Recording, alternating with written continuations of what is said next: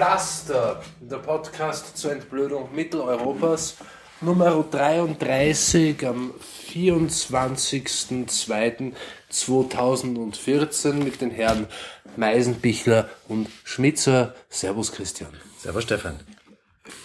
Was ich da heute gefunden habe, um euch, liebe Hörerinnen und Hörer, zu erfreuen, ist nun ganz anderer Art. Was ich gefunden habe, nennt sich die chinesische Volkszeitung Überseeausgabe Europa, monatliche Nachrichten aus China, Februar 2014, Nummer 1, jeden Monat neu, DAC GmbH Frankfurt, Germany. Also das, es handelt sich um ein, eine legitim in Deutschland herausgegebene Monatszeitung im Zeitungspapierformat, großformatigen Zeitungsformat, also nicht gebunden, äh, dünnes Papier. Die Internetadresse zu dieser Publikation ist www.peopledailynews.eu und das Ding hat mich zwei Euronen gekostet. Ja. Ja, sowas passiert, wenn man auf Reisen geht. Ne? Ja, sowas passiert, wenn man auf Reisen geht, dann sieht man so etwas zum Beispiel in Stuttgart ähm, im Bahnhofszeitungsladen liegt und denkt sich, aha, hochinteressant, eine chinesische Volkszeitung mit einem interessanten, mit einer interessanten Headline. Das will ich lesen, was die Chinesen uns wissen lassen. Also was, was offenbar die chinesische Zentralregierung oder Pressestelle davon uns wissen lassen möchte, uns Europäerinnen und Europäer. Das will ich wissen, das ist mir zwei Euros wert habe ich mir gedacht. Und dieses Ding nun will ich euch einfach zum Vortrag bringen. Ja, liebe Hörerinnen und Hörer. Überschrift. Das dritte Plenum des 18. Zentralkomitees der KP Chinas fand in Beijing statt. Vertiefung der Reform wurde angekündigt. Slagline. Das dritte Plenum wurde von dem Politbüro des Zentralkomitees geführt. Xi Jinping hielt eine wichtige Rede. Diskussion über Xi Jinpings Arbeitsbericht für das Politbüro des Zentralkomitees. Mehrere Beschlüsse für die wichtigen Themen der Reform verabschiedet. Bis zum Jahr 2020 sind entscheidende Ergebnisse für Reformen in den wichtigen Bereichen zu erreichen. Von Lan Hongguang der Nachrichtenagentur Xinhua Journalist fotografiert. Der Journalist selbst hat fotografiert. Anscheinend. Nein, es, es steht, das sind, die, das sind tatsächlich die Bilderrechte, aber die stehen hier nochmal. Gut. Nachrichtenagentur Xinhua in Peking 1211. Kommuniqué, Kommuniqué der, der, der dritten Plenum des 18. Zentralkomitees der KP Chinas auf dem dritten Plenum des 18. Kongresses der Kommunistischen Partei Chinas am 12. November 2013 übergeben. Die dritte, Plenar dritte Plenartagung des 18. Kongresses der Kommunistischen Partei Chinas in Peking vom 9. bis 12. November stattfinden. Diese Vollversammlung wurde von 204 ZK-Mitglieder und 169 abwechselnde ZK-Mitglieder besucht. Die Mitglieder des Zentralausschusses, Disziplineninspektion Ständigen Ausschusses und des verantwortlichen Genossen aus den einschlägigen Seiten nahmen an dem Treffen als nicht stimmberechtigte Delegierte. Eine Reihe von Basiskameraden und Fachwissenschaftler aus dem Kreis der Vertreter auf dem 18. Parteitag nahmen ebenfalls als nicht stimmberechtigte Delegierte. Das Plenum wurde vom Politbüro organisiert.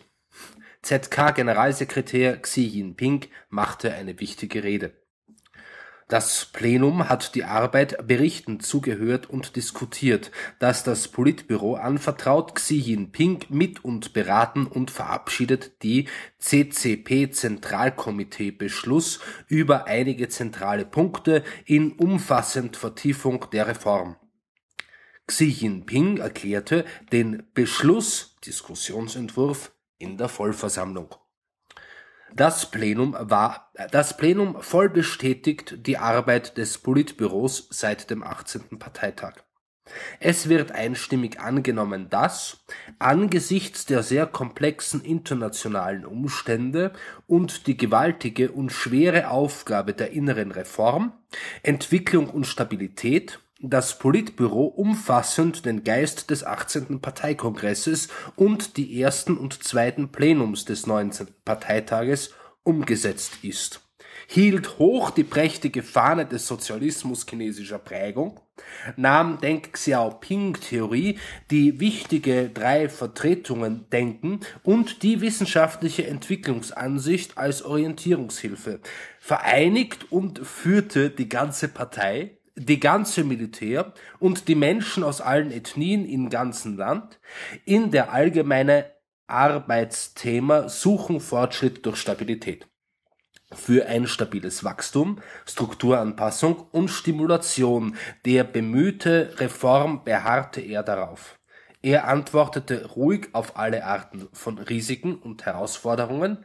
Er bewegt vollständig sozialistischen Wirtschaftsaufbau, Aufbaus, politischen Konstruktion, kulturelle Konstruktion, soziale Konstruktion und ökologische Zivilisation Bau vorwärts. Es bewegt umfassend zu den neuen großartigen Projekten der Aufbau der Partei vor. Er bewegt tief der Partei Masse, Linie, Ausbildung und Praxisbewegung nach vorne. Neue Fortschritte ist in allen Bereichen der Arbeit erreicht worden. Es hat gefördert, dass die Früchte der Entwicklungen auf den ganzen Körper der Menschen in größeren Mengen und ziemlich mehr ausgedehnt und hat eine feine Anfang im ersten Jahr der Umsetzung der Geist des 18. Parteitages realisiert. Äh, ich, hast du was verstanden? Es scheint da wohl ein Parteitag stattgefunden zu haben. Liebe Hörerinnen und Hörer, weder haben eure Geräte, ähm, eure Empfangs- und, und Hör- und Lauschgeräte Schaden genommen, noch leide ich an, an irgendeiner eigenartigen Form von ähm, Vortragslegasthenie. Nein, das steht alles so da. Und das ist nicht ganz die erste von vier Spalten auf dieser Frontseite gewesen. Warum, fragt ihr euch nun vielleicht, äh, passt so viel Text in nur eine Spalte? Das könnte damit zu tun haben, dass es sich grob geschätzt um sieben Punkt Schrift handelt. Zum Vergleich, das, was ihr in normalen Word-Dokumenten verwendet, in der Voreinstellung ist 12 Punkt. Ähm, also, ja. Es geht dann noch weiter. Also es, es ja, lesen. Soll ich noch ein bisschen weiterlesen? Ich möchte mich nachher noch anderen Artikeln zuwenden, aber dies ist ja nun wirklich der, der Leitartikel, der sich mit diesem, mit dieser Plenarsitzung beschäftigt. Wobei man nicht sicher sein kann, dass der wirklich dafür gedacht ist, gelesen zu werden bei dieser kleinen Schrift. Ähm, das ist eine mögliche, das ist eine der Vermutungen, was, was es da auf sich hat. Also eine Möglichkeit ist, dass sie davon ausgehen, dass das eh kein Mensch liest, sondern dass es, dass es um die Geste geht. Schaut's, wir haben eine, wir, wir, wir liefern euch die Überschriften und wir können auch im Westen unsere Stimme vernehmen lassen. Wir glauben eigentlich nicht, dass irgendwer Zeitungen wirklich liest. Also das hat vielleicht mit einer ähm, klassenbewussten Perspektive oder Beobachtung des Zeitungsleseverhaltens der Deutschen zu tun. Vielleicht haben sie sich gedacht, ja, vielleicht haben sie sich gedacht, ja, die Leute, die Frankfurter Allgemeine mit sich herumtragen, die lesen auch immer nur die Schlagzeilen. Also warum? Das wäre eine Theorie.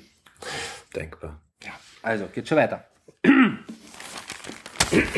Wir sind noch immer in diesem Leitartikel über den 18 über das dritte Plenum des 18. Generalkomitees der KP Chinas. Das, Pro das Plenum hat hohe Bewertung an die erfolgreichen Praktiken und großartigen Leistungen der Partei in den 35 Jahren seit dem dritten Plenum des 11. Parteikongress. Es erforscht einige wichtige Fragen umfassend in die Vertiefung der Reform und glaubt, dass die Reform und Öffnung ist eine neue prächtige Revolution der Partei. Es führt das Volk aus allen ethnischen Gruppen im ganzen Land unter den neuen Umständen der Zeit. Es ist das deutlichste Merkmal der Zeit des derzeitgenössischen China. Es ist die entscheidende Wahl, die das Schicksal des heutigen China entschieden.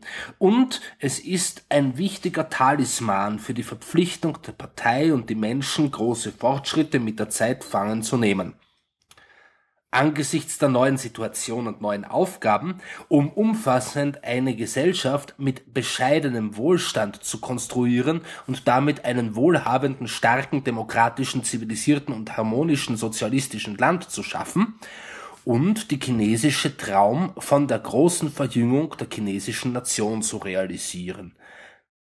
Reform muss umfassend von einem neuen historischen Ausgangspunkt vertieft werden das Plenum betonte, um die umfassende Reform zu vertiefen, müssen wir die herrliche Hochbanner des Sozialismus chinesischer Prägung halten, nehmen den Marxismus-Leninismus, die Mao Zedong-Ideen, Deng Xiaoping-Theorie, die wichtige drei Vertretungen Denken und die wissenschaftliche Entwicklung Ansicht als Orientierungshilfe Überzeugungen zu bestehen, einen Konsens zu konzentrieren, umfassend umfassend Angelegenheiten zu planen, in einer koordinierten Weise vorwärts zu bewegen, bestehen in der Reformausrichtung des Sozialismus Marktwirtschaft, stellen zur Förderung der sozialen Fairness und Gerechtigkeit und die Verbesserung der Wohlfahrt der Menschen in Ausgangspunkte und Zwischenstopppunkten.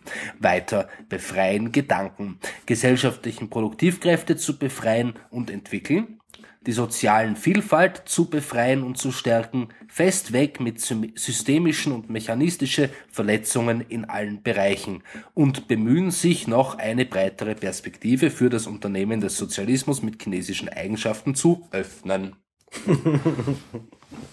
also ungefähr versteht man es schon. Die, ja, die, man achtet eben auf die Schlüsselwörter, nicht? Man, wir wissen wer, wer, wer gesprochen hat. Äh, man weiß, dass die Vertiefung der äh, Reform scheinbar irgendwie momentaner Marketing-Sprech ist.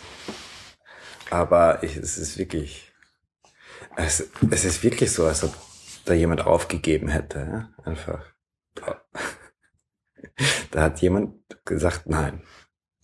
Vielleicht Vielleicht wegen der schlechten Arbeitsbedingungen oder so. Ähm, das glaube ich nicht. Also, ich weiß nicht, wegen, also, ich kann mir nicht vorstellen, dass die chinesische Zentralregierung, die ja, der es ja jetzt nicht daran gebricht, ähm, zu wenig Geld zu haben oder so. Das mhm. Problem haben die ja nicht. Ich kann mir nicht vorstellen, dass die ähm, dass die nicht genug Geld in die Hand nehmen, um solche Sachen ordentlich zu machen, wenn sie denn, wenn sie sie denn nötig finden. Okay. Was ist, wenn das tatsächlich eine, Stil, ein, äh, eine Art von Statement ist? Eben. Das ist eine, eine Vermutung. Also es, ich würde mich zuerst gerne mit dem beschäftigen, was wir da doch noch verstehen können an diesem Text. Okay. Ähm, Aber es geht, es geht um Öffnung, es geht um Fortschrittlichkeit und es geht darum, wie man diese die die äh, die wichtige drei Vertretungen Theorie und ähm, den Sozialismus chinesischer Prägung verbinden kann mit dem bescheidenen Wohlstand und so weiter. Mhm. Ähm, und es, nachdem das Wort Ethnie mehrmals vorkommt, ja und verbindet die Menschen aus alle Ethnien und so. Fortschritt durch Stabilität, auch sehr schön. Würde ich wohl, würde ich wohl vermuten, dass das, was da eigentlich berichtet wird, ist, ähm, dass man darüber gerauft hat, ähm, wie man die Standards und die Lebensbedingungen in den verschiedenen Landesteilen schön vereinheitlichen könnte. Ja. Ja. Äh, also das, das kommt bei mir an. Ja. Also ich man möchte ja vermuten, dass zwischen diesen, die bei uns als relativ leere, relativ generische Wörter ankommen, äh, dass dahinter natürlich Strömungen und äh, bestimmte Personen für die Informierten stehen können. Genauso wie wenn ein, ein deutscher oder ein österreichischer Politiker sagt soziale Marktwirtschaft, dann meint er was ganz Bestimmtes. Kann sein, ja. Ähm, ich meine zum Beispiel die, der regelmäßige Hinweis auf den Sozialismus chinesischer Prägung scheint ja sowas zu sein wie die Betonung ähm, der Macht der Partei, dass die nicht aufgegeben wird. Das ist das eine, die drei Vertretungen, das sind, wenn ich das richtig im Kopf habe, allerdings, liebe Hörerinnen und Hörer, wenn ihr, wenn da ein China-Experte oder eine China-Expertin unter euch ist, bitte klärt mich auf, falls ich einen Scheiß rede. Ähm, wenn ich mich nicht täusche, sind die drei Vertretungen ja ähm, das Militär, die Betriebe und der Staat. Oder so. Also die drei, die drei Ebenen, auf denen sich der Sozialismus entfalten muss. Wenn ich das denn richtig verstanden habe. Also quasi die Soldatenräte, die Arbeiterräte, was man in Russland Sowjets nennen würde, genannt haben würde, und äh, die tatsächlich die Schatzmacht. Mhm. Äh, Aber es mutet eigentlich nicht so an, als ob da einfach Sätze rausgestrichen worden wären. Nein, nee, es, mutet, so es, es mutet eher so an, als ob wirklich so eine ein wohl jubelnder, aber doch kompletter Zeitungstext mehr oder weniger ohne weiteres Nachdenken in den Babelfisch gefüttert worden wäre. So kommt's mir vor. Ja. Maschinelles Übersetzen. Und dann einfach niemand mehr wirklich nachgeschaut hat. Ja. Oder eben sozusagen, der Inhalt ist sind eben die Schlagwörter. Ja, das. Und auch vielleicht auch so ein bisschen eine Distanzierung. Es, es sind, geht, aber wir könnten ja dann versuchen, geht die ganze Zeitung so die weiter? Die ganze Zeitung geht so weiter, ja. Es gibt dann noch Unterschiede in, ähm, in der Qualität. Aber dass der Leitartikel, also das, was du auf Seite 1 siehst, der mhm. Gestalt daherkommt, ist dann auch eine Botschaft. Ich habe folgende drei mögliche Lesarten davon. Also erstens, es hat einfach irgendwo in der, in der Befehlskette zwischen dem Beschluss des Zentralkomitees, dass man eben auch die deutschsprachigen Freundinnen und Freunde des Sozialismus chinesischer Prägung wissen lassen muss, was passiert ist. Irgendwo zwischen diesem Beschluss und dem Endprodukt jemand den Hut draufkaut, wie du vorgeschlagen hast, Christian, und das Ding einfach in den Bubblefish gefüttert und sagt, wird schon keiner lesen. Wer liest es schon?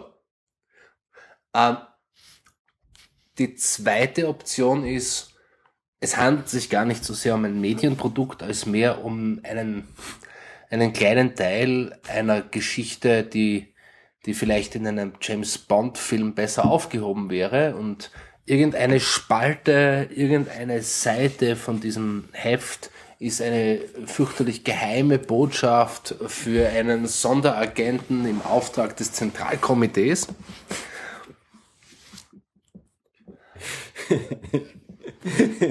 ja, ja, ich glaube, Stefan, du hast, das ist Code. Ähm, nicht der ganze Text, der Text, auf den, auf den Text kommt es nicht an. Es wird dann irgendwo an einer Stelle einen Code geben. Ja?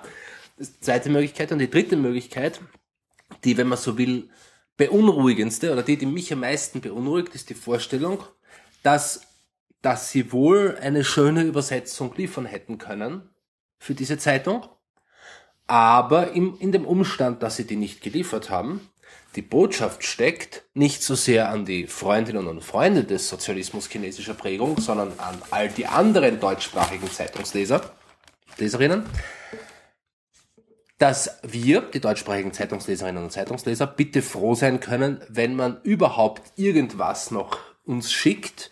Wir können uns so die Botschaft schon langsam dran gewöhnen, Chinesisch zu lernen. Und jetzt mögen wir doch bitte einmal schauen, wie uns das gefällt, wenn wir gerade brecht, wenn, wenn jemand in unserer Sprache rade, radebrechend, ähm, aber total machtbewusst uns gegenübertritt. Mhm. Ein Erlebnis, das, glaube ich, vielen Chinesinnen und Chinesen vertraut klingen muss aus den letzten 200 Jahren chinesischer Geschichte. ähm, also, das, Aber ich meine, die, also ich habe gelesen, äh, China macht seit 2009 oder so internationale englischsprachige Fernsehen und, und Zeitschriften. Ähm, deutschsprachig wahrscheinlich, also wird es sicher weniger geben. Aber schon eben mit dem Ziel, die Chance, wenn man selbst Medien produziert, eben das eigene Bild in der Welt besser zu kontrollieren und auch besser steuern zu können, was ja auch aufgegangen ist für China. Ja, ich meine, das kann natürlich auch einfach damit zu tun haben, dass äh, na, das wäre jetzt eine zu lange Debatte, aber sie versuchen offensichtlich da da ihr Ding dem entgegenzusetzen. Die Amis haben, haben quasi die Deutungshoheit, dann gibt's BBC für die Engländer und damit für die EU. Und dann gibt's, die Araber haben auch schon Al Jazeera. Ja. Obwohl Al Jazeera nicht, nicht in derselben Weise arabisch ist wie ähm, CNN amerikanisch. Das muss man auch sagen. Al Jazeera ist viel distanzierter und objektiver, finde ich. Also finde ich jetzt persönlich. Ich kenne nicht das ganze Ding. Aber dass sie das auch probieren, nur das, die haben doch offensichtlich deutschsprachige Korrespondenten. Die haben doch Leute, die Deutsch können. Die haben in Deutschland eine Botschaft und in Österreich. Ja, und dann gibt's irgendwie tausende von Konfuzius-Instituten. Konfuzius-Institut, das ist das Äquivalent zum Goethe-Institut, allerdings jeweils näher in Kooperation mit örtlichen Unis. Nicht. Ja. Also das Grazer Konfuzius-Institut, das es gibt, ähm, ist ein Institut an der Grazer Universität. Das gibt's alles und da muss doch wer dabei sein, der da einmal drüber schauen kann und sagen kann, Leute, das ist kein Deutsch. Woran scheitert das? Es ist, ich meine, es geht, es geht natürlich schon auch als Karikatur ka- von Politsprech kann man schon auch lesen. Äh, die Vertiefung der Revolution, der Reform ähm, oder eben so funktioniert Politsprech zum Teil ja auch. Ja, eh. eh. Also keine, also keine, keine benannten, also außer Personen, keine benannten Objekte kommen vor. Es kommt kaum ein, äh, ja, sozusagen, äh, ein Datenpunkt vor. Es ist, es ist wirklich erstaunlich. Ähm, die Liste, das ist, da ist da so ein, so ein Fenster mit einer Punkteliste mit Ergebnissen dieses dritten Plenums des 18. Zentralkomitees der KP Chinas.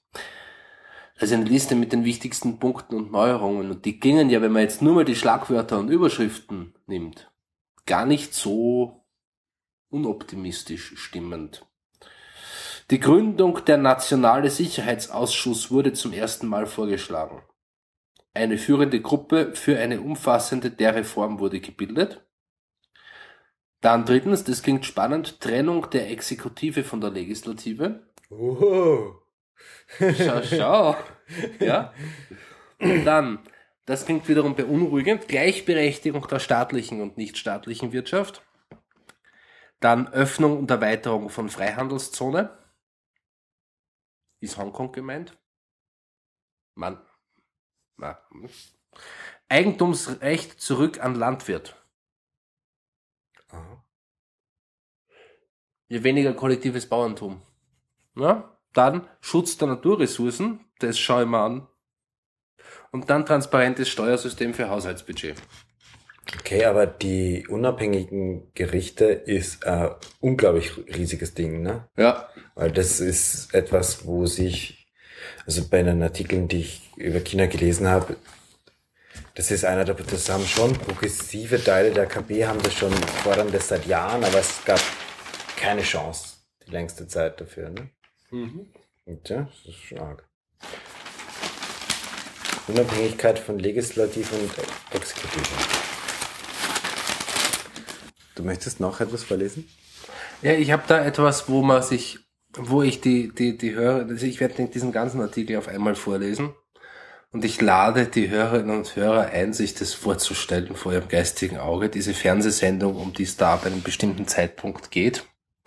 Ich spreche als jemand, der, ich wollte, ich wollte mich damit zurückhalten, aber ich spreche als jemand, der China und die chinesische Zentralregierung cool finden will. Der wirklich ähm, Hoffnung darin setzt, dass dort mehr Nettovernunft rumliegen würde als bei den momentanen Verwalterinnen und Verwaltern der, des weltweiten Kapitalismus. Diese Hoffnung wird, wenn man sowas liest, ähm, stark überschattet. Die schönen chinesischen Poesien, sein Name ist ein Titel, so heißt irgendwas. Die schönen chinesischen Poesien fördern chinesischen Kulturaustauschen. Die schöne chinesische Poesie, das erste Programm, um die Herausforderungen auf tiefe Kenntnisse der traditionellen chinesischen Poesie zu stellen, wurde vor kurzem vom Hubei Fernsehsender präsentiert. Es folgt dem früheren Programm Diktat der chinesischen Schriftzeichen, bringt dem Publikum wieder ein neues lebendiges Lernprogramm. Für das Programm wurde Entschuldigung, Diktat der chinesischen Schriftzeichen. ja Das, aber Diktat ist das, stimmt, das ist nicht nur die Herrschaft, sondern auch das, Ja, das- Vorsagen. Ja, und das ist eine andere Art von, ähm, von Literaturtradition und näher am Schulischen. Im Übrigen hat es natürlich überhaupt nichts mit dem bekannten äh, Vulkanier-Buch The Dictates of Poetics zu tun, die äh, Lieutenant Tuvok in einer Folge von Star Trek Raumschiff Voyager als Grundlage für das Schreiben von Theaterstücken vorschlägt. Ah, okay. Also nicht The Dictates of Poetics, sondern Diktat der chinesischen Schriftzeichen. Bringt das Publikum wieder ein neues lebendiges Lernprogramm. Für das Programm wurden die ersten 100 talentierten Kandidaten aus tausenden Bewerbern landesweit ausgewählt. In jedem Spiel wurden sechs Prominente oder Künstler eingeladen. Sie spielen als Sachkundige in traditioneller chinesischer Poesie gegen die Kandidaten. Es gibt drei Runden für ein Spiel. Die erste Runde bei Ya Zheng, Zhengming. In dieser Runde müssen Kandidaten ein Wettrennen miteinander machen, um Fragen so schnell wie möglich zu beantworten. Der Gewinner kommt weiter in die zweite Runde. Die heißt Tiao Bing Diang Yang. Hier dürfen die Kandidaten einen Prominenten oder einen Künstler aussuchen, mit denen sie den Wettbewerb machen. Sieger erhalten 1000 Yuan als Stipendium. Die dritte Runde heißt Yin Bang Tim Ming. In dieser Runde werden die Kandidaten verlangt, zehn Zeilen aus einem beliebigen Gedicht innerhalb von 100 Sekunden auswendig zu lernen. Wer es schafft, gewinnt 30.000 Yuan Preis. Viele Prominente und Künstler haben sich für das Programm vorbereitet. Darunter Yu Entai, der berühmt, äh, der berühmt für seine Rolle als Lü Xiu Kai in der beliebten TV-Serie Wu Lin Wei Zuan ist, Liang Gixin, die Darstellerin für Bao Yuan in den TV-Serien Die Geschichte der Kaiserin Zhen, Zu- Zhen Huan und TV-Moderatoren wie Lü Gang, Yuan Yuan, Zu Yan und An Hu. Andere berühmte Persönlichkeiten werden eingeladen, als Jury und Orientierungshilfen für die Teilnehmer mitzuwirken, wie zum Beispiel Zhao Zongxiang, der ehemalige Nachrichtensprecher der CCT, und Yang Yu, Professor an der Fakultät für Geisteswissenschaften Zhongshan Universität. Äh, Der Umstand, dass ich chinesische Na- Namen nicht aussprechen kann, ist jetzt für mich sowas wie ein, eine kleine Retourkutsche für das, für die Art und Weise, wie diese Publikation die deutsche Sprache wirkt. Da darf ich dann chinesische Namen würgen. Finde ich. Oder? Ja, ja, ja. Gut. Also, Machtdemonstration durch Sprachverunglimpfung. In beide Richtungen nämlich. Die beeindruckende Rolle eines armen chinesischen Gelehrten in Der Schwertkämpfer und der Ehrendoktortitel in wirklichem Leben machen Yu En Tai sehr beliebt bei Publikum. Man nennt ihn als Dr. Tai. Die Showkandidaten haben ihn immer wieder zu Mitspielen ausgewählt, in denen er das Publikum immer wieder mit richtigen Zitaten von Konfuzius oder von zahlreichen traditionellen Gedichten begeistert hat. Rufzeichen. Ein Student mit dem Namen Huang Ye sagte, dass er im Spiel von Yu Entai sehr beeindruckt wurde. Dr. Tai ist bekannt für seinen charmanten Auftritt und er ist ausgezeichnet sowohl beim Auswendiglernen der Gedichte als auch bei dem Beantworten von Auswahlfragen. In der ersten Runde trat Dr. Tai gegen zwei Kandidaten an. Einer von ihnen, Lu Ping, ein chinesischer Lehrer aus Hubei-Provinz, beeindruckte alle Prominenten, einschließlich Dr. Tai. Sie erinnerten gemeinsam an ihr Schulleben. Im Spiel gegen Lu Ping unterlag Dr. Tai zuerst bei den Auswahlfragen. Jedoch mit seinem Humor und seiner Gelassenheit erhielt er Riesenapplaus vom Publikum. Bei einer anderen Runde setzte er zuerst den Joker ein, um die falschen Antworten auszuschließen, und dann wählte er schließlich die richtige Antwort. Zu Ge Liang als der wahre Intellekt, wo er vom Du Fus Gedicht entnehmen konnte. Zu war dem Staat Shu ein wahrer Held gewesen und hat die bekannten acht Diagramme komponiert. Später konnte er aus seinem Besuch von Xiangshan in Beijing einige Fragen über ein Gedicht Ping Shi von dem berühmten Schriftsteller Cao Xue Qin punkten. Dr. Tai verstand, wie anstrengend Chaos Arbeit war, die jahrzehntelang gedauert hat. Dank seiner Sachkenntnis wusste Dr. Tai, wo Yingguan, Yingguan Cheng in Du Fus Gedichten heute ist. Ein Ort in Chengdu, wo sich Dus frühe Residenz Kao Tang, ein bescheidenes Zimmer, befand. Nach dem Siegen der ersten Runde wurde Dr. Tai wieder von einem Studenten mit dem Namen Zheng Fan Shen herausgefordert. In der Runde kam eine gewichtete Frage über ein Gedicht Shui Dia Shui Dia O Geto vor. Ja, ich entschuldige mich bei dem Autor dieses Gedichtes. Er und es können nichts dafür. In dieser spannenden Runde konnten sowohl Yu als auch der Kandidat Zeng ihr Talent entfalten. Sie gingen Kopf zu Kopf bis 13. Fragerunde. Schließlich verlor Zeng knapp an Yu Entai, weil er mit dem Gedicht sowieso einem am 15. Tag des Mondmonats an Herrn Du geschriebenen Gedicht nicht so vertraut war. Die Wette war atemberaubend für alle, vor allem für die Jury, wie zum Beispiel Zhao Zongxiang. Fernsehwettbewerbe haben auch rührende Momente. Wer, die, wer in die schönen chinesischen Poesien gegen die prominenten Gäste fehlschlägt, wird er oder sie mit dem Lieblingsspiel bestraft. Eine Falltür unter den Füßen der Kandidaten öffnet sich und sie fallen auf eine Schwammmatte unten. Als Su Man Kun, eine Studentin mit Chinesisch als Studienfach in der Beijing Universität, in der zweiten Runde an Zi Nan Yue verlor, stand sie in Panik auf der Falltür. Ihr Freund Feng Yuan, der eben einer der Kandidaten war, streckte ihr bereitwillig eine Hand, um sie zu trösten. Er sagte, alles ist in Ordnung, morgen geht die Sonne wieder auf. Seine tröstende Geste hat viele im Studio beeindruckt. Er meinte, dass im Leben alles auf und ab gibt. Seine Freundin hatte ihr Bestes gegeben. Er steht ihr selbstverständlich zur Seite. Professor Jan Yu betonte den Vorteil von schönen Poesien.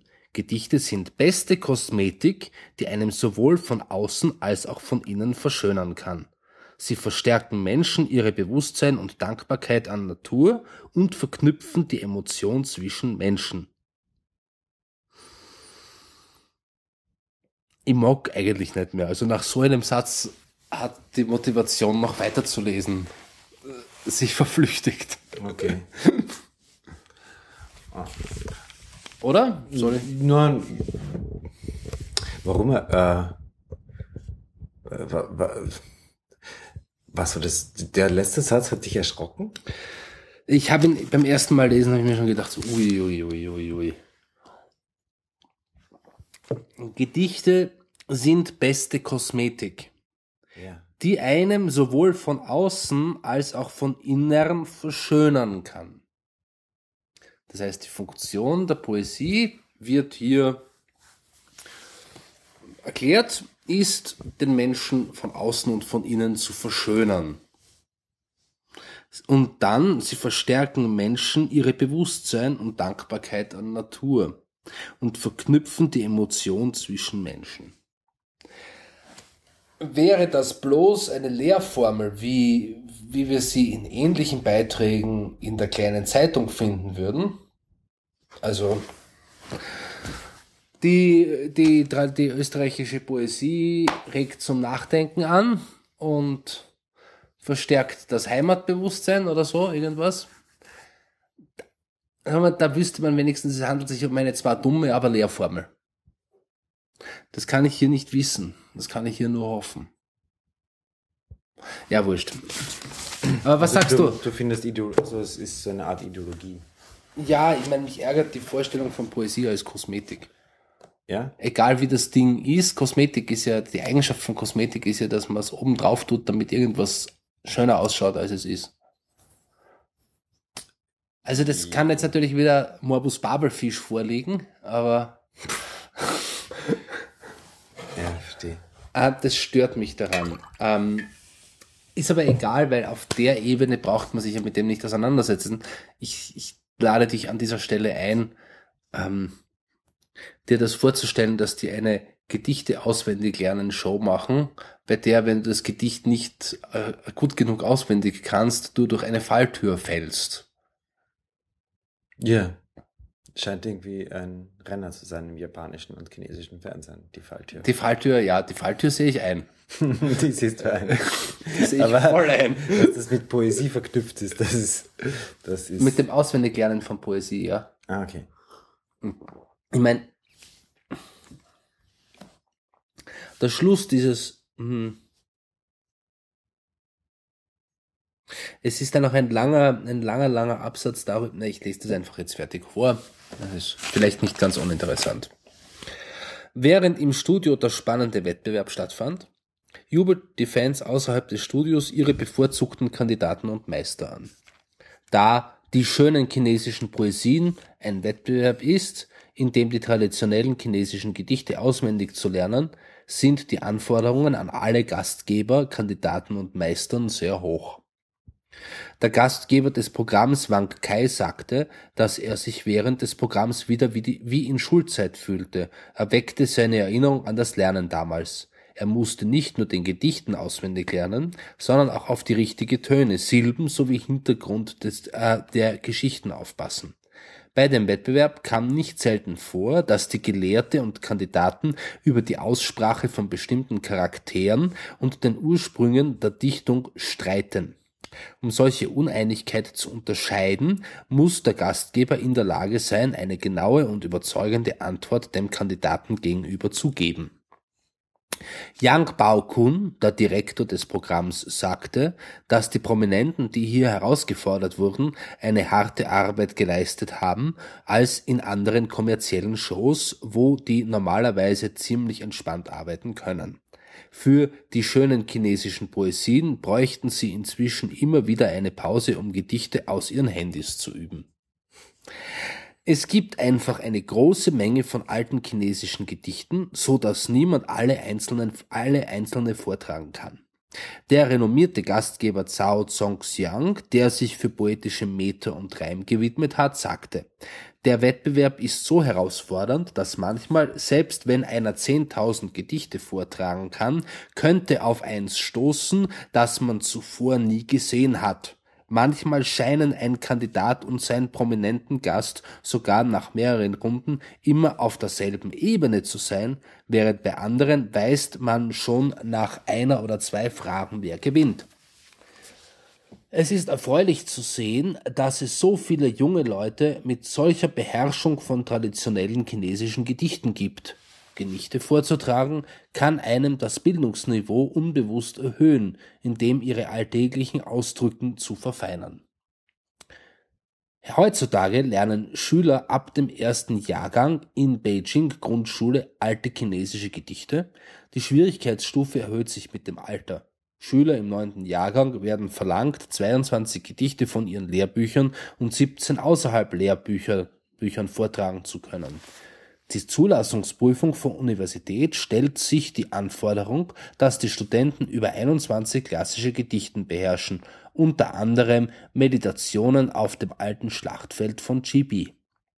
Viele Studenten und berufstätige Leute meinen, dass sie immer noch die Gedichte aus ihrer Schulzeit vortragen können.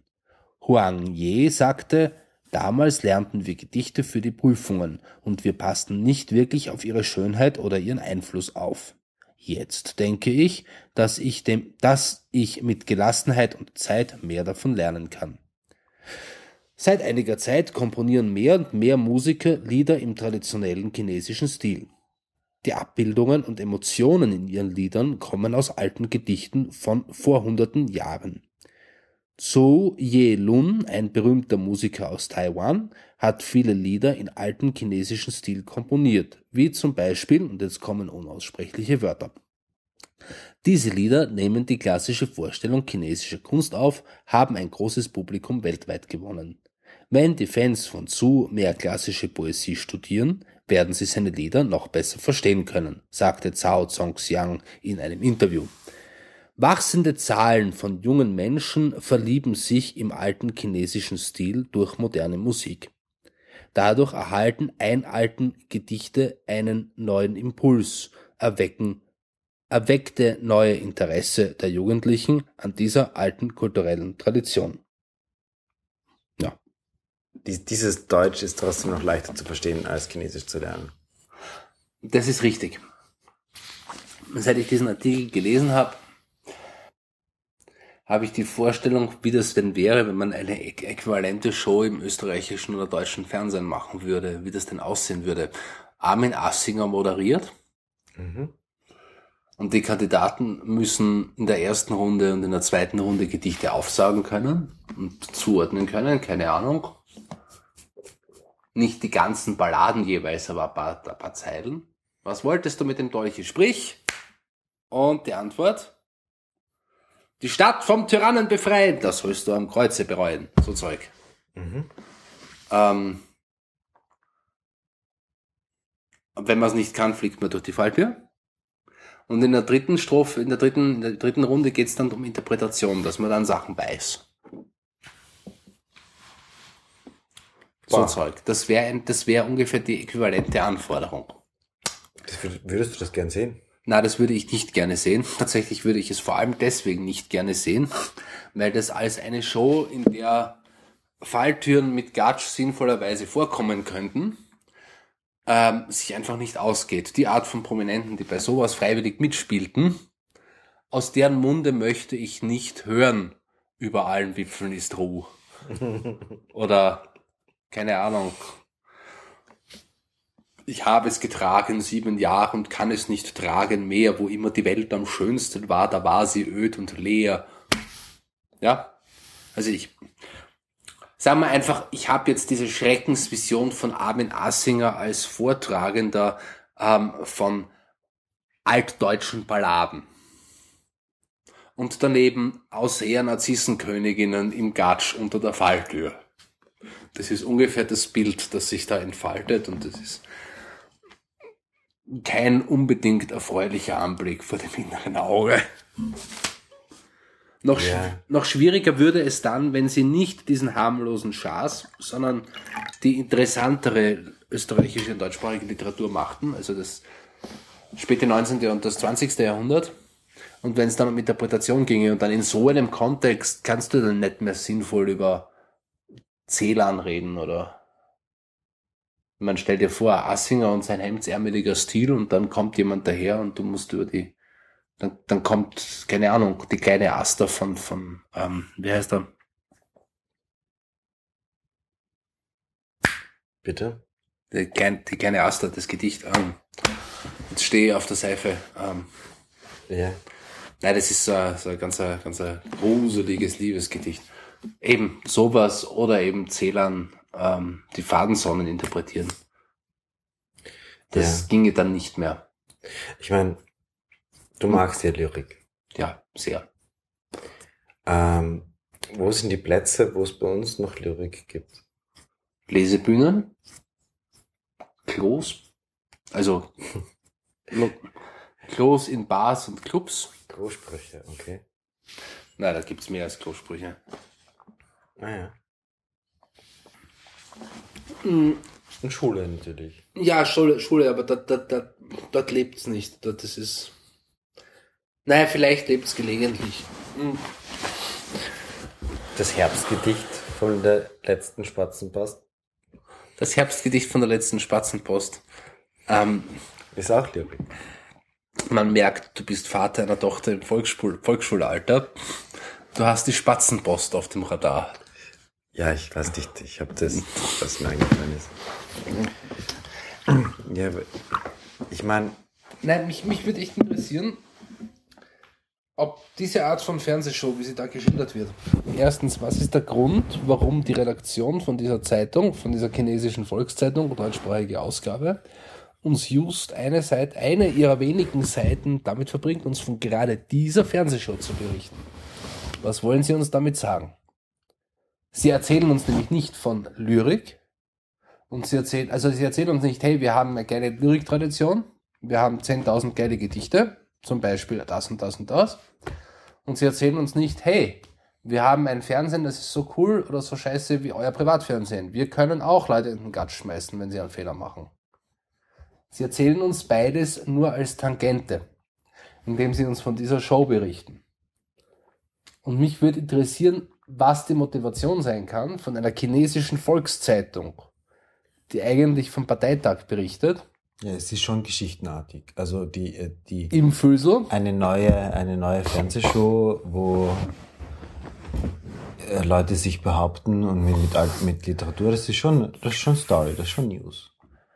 Schon, aber warum erzählt China gerade das gerade den Deutschsprachlern? Was wollen sie, was wollen sie vermitteln? So, wir sind, wir, wir melden hier mit, wir, wir können die beiden Sachen, für die ihr berühmt seid, jetzt außer, außer, ähm, außer gute Automechaniker sein, also die zwei anderen Sachen. Einerseits Ah. das Land der Dichter und Denker und andererseits die, das, das schlechte Plastik-Privatfernsehen. Das können wir jetzt auch alles. Ist es das? Es kommt mir untypisch vor für sowas, oder? Es wird einfach das sein, was gerade im Gerede ist. Und ich meine, unterm Strich ist es doch eine Zeitung. Gehört News rein. Also du glaubst schon, dass das, also da ist keine versteckte Botschaft oder so. Das hat mich jetzt. Ja, ich meine, die versteckte Botschaft ist in der ganzen Haltung und auch in der Fernsehshow drinnen und auch, dass es sozusagen gut geheißen wird oder, oder sozusagen von, vom Politbüro ist auch keine Frage, sonst würde es nicht in die Auslandskommunikation einfließen. Aber es ist, ähm, die verste so versteckt ist die Botschaft ja nicht dann im Endeffekt. Eh. Aber es ist natürlich schon unterhaltsam, ne? Aber die, ja, die Kosmetik, ja, die Lyrik macht schöner. Mhm. Der Lyrik macht schöner. Zwei kurze Artikel über amerikanische Nahostpolitik, allerdings, ja. Effektive Wachstumsmaßnahmen ziehen die Wirtschaft aus der Krise. Ausländisches Kapital hält Ausschau nach Internetbanking in China. Erfolgreiche Ernten zeichnen jedes Dorf für ihr Produkt aus. Ein Artikel über globalen Terrorismus und Antiterrorkampf. Und eine Werbung für das Happy Tactician Innovation Center, Advanced Business Park of EU SMEs. Wow. Happy Tactician Innovation Center. Ja.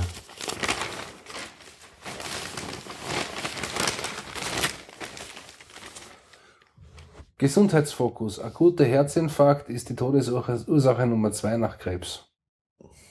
Hochrisikogruppe soll äh, vorbeugende Maßnahmen ergreifen. Ein Artikel über Schuppenflechte. Ja. Aber wa- was ist das Gefühl beim Lesen von so einer Zeitung? Ist das so ein bisschen so ein Zugunfall anschauen und irgendwie nicht weggucken können? Oder ist es tatsächlich lustig? Oder? Das ist zum Teil wirklich lustig und zum Teil frage ich mich, warum? Was ist der Sinn der Übung, ja? Ja, wirklich. Also, wenn es wichtig genug war, dass diese Zeit, dass diese Nachrichten den weiten Weg von Peking nach Frankfurt am Main gefunden haben, dann werden sie wohl auch wichtig genug gewesen sein können, sein müssen, dass man sie richtig Korrektur liest.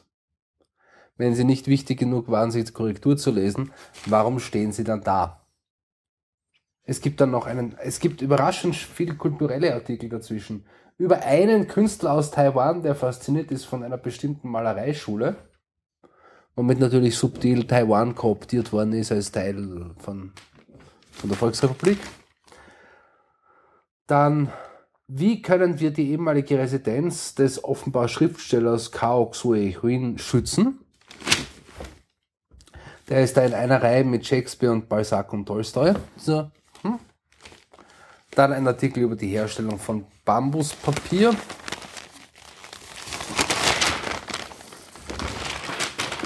Aber wer weiß, vielleicht ist, ist, ist in China ist so die, die Politik und so ist wirklich nicht so weit funktioniert wirklich nach Indien, weil was, was ich vor kurzem gehört habe, war äh, großer Skandal. Eine, äh, eine Schauspielerin aus Taiwan beschwert sich über die chinesischen Klos. Aus Und- Thailand. Ah, ist Thailand. Na, Taiwan. Taiwan, okay. Ja, aus Taiwan beschwert sich über die chinesischen Klos und das macht natürlich einen Skandal in China. Okay. Die, die Behauptung, die Klos in Taiwan wären besser als in China und eben wo Taiwan doch China ist, ja, Ah, ja. so ähnlich funktioniert es offenbar. Naja, Dann eine Doppelseite Tourismuswerbung über einen neuen, über ein neu renoviertes Stadtviertel von Peking.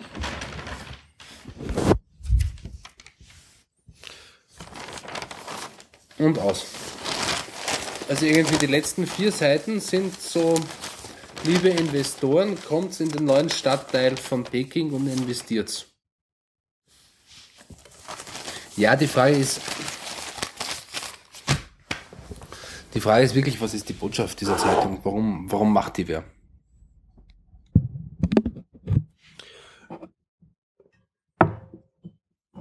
äh, die, also, also die Boot.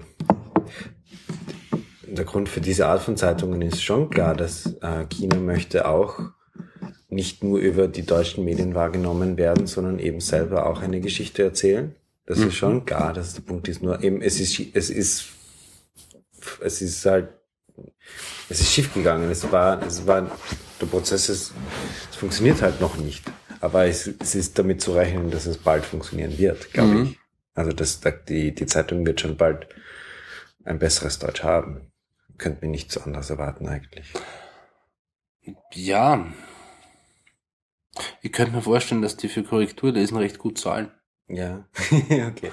Aber vielleicht, vielleicht, wer weiß, vielleicht wird wirklich einer der, einer, ein beliebter Freizeitsport in Europa ähm, zu vorherzusagen, wann die Wirtschaftsleistungen der Chinesen die der europäischen, äh, der Amerikaner übersteigen und, und so weiter und so fort.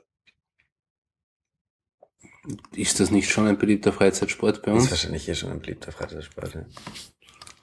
ja. Du, über berühmte, Fre beliebte Freizeitsportarten. Was sagst du zur äh, Lüssel-Leider-Affäre? Ich habe die Schlagzeilen gesehen, ja. Was, Ja? was war das? Es war lustig vor allem. Ähm, wo sich ein paar Leute getroffen haben in der tatsächlich Milchbar des Parlaments und das Hin- und Herschieben von mehreren Millionen Euro im Rahmen vom, wenn ich mich jetzt nicht täusche, Eurofighter-Verkauf über einen Londoner Bank, also eben dieses Zeug weiß ich jetzt nicht auswendig, aber unterm Strich steht, dass ähm, das auf dem Papier festgehalten wurde, ähm, die Auftraggeber, das wären eben die Herren Lüssel und Leider und äh, Lasser und ähm, den vierten habe ich jetzt vergessen, aber es war noch einer. Mhm. Ähm, also so richtig, nicht einmal mehr versucht, sich zu verstecken. Einfach nur noch pro forma. Also du meinst, das waren falsche Namen, aber nicht wirklich äh, sorgfältig ausgedacht. So nicht, wir müssen uns jetzt ernsthaft verstecken, sondern so, wir müssen gerade noch dem Gesetz Genüge tun. Deniability. Leugnen, Aber- leugnbar sein. Aber tatsächlich, mir kommt vor, dass aus diesem Lüssel-Leider-Ding, eben diese Papiere sind jetzt aufgetaucht. Und da geht es um eine recht große Schmiergeldzahlung, wohl, wenn ich das richtig verstanden habe. Ähm, daraus spricht, wenn ich das richtig verstehe, schlicht die Behauptung oder die Vermutung der damals Beteiligten, wir werden noch ewig an der Macht bleiben und das ist vollkommen egal. Vielleicht. Findest du nicht? Ja, es ist halt so, es scheint so, ich habe den Verdacht gehabt, aha, das steht da drinnen, damit es leugnbar ist, dass es wirklich um die äh, suggerierten Personen sich handelt, dass man das leugnen kann, halbwegs glaubwürdig. Oder auch nicht glaubwürdig, einfach nur äh, formal leugnen kann. Formal, genau. ja, Aber eben um die öffentliche Meinung ist es wohl nicht gegangen. das nicht. Niemand der Beteiligten hat damit gerechnet, dass das jemals das Licht der Öffentlichkeit erblickt, weil sonst hätten sie sich mehr angetan. Ja. So ist das. ne? Naja. Ja, Du wollen wir uns verabschieden oder? ja irgendwie habe ich schon das Gefühl, dass ich mich heute fuselig, fuselig rede. Ja, du hast dich verausgabt beim Vorlesen. Aber das ist ja durchaus ähm, ehrenwert. Dankeschön. Ja, liebe Grüße allen Athletinnen und Athleten der österreichischen olympischen Mannschaft, ähm, die uns alle zuhören. Pflaster, der offizielle Podcast des österreichischen Olympiateams. Ähm, liebe Grüße den Hörerinnen und Hörern, die sonst wo zuhören. Liebe Grüße nach Slowenien und in die anderen ehemaligen Kronländer, sprich auch in die Ukraine. Mhm. Und wir freuen uns über Kommentare, Twitter-Messages, Facebook-Posts, ähm, was euch gefällt. Besucht uns auf www.pflaster.nur.at oder auf unserer Facebook-Seite Pflaster. Mhm. Ja. Schönen guten Tschüss. Abend.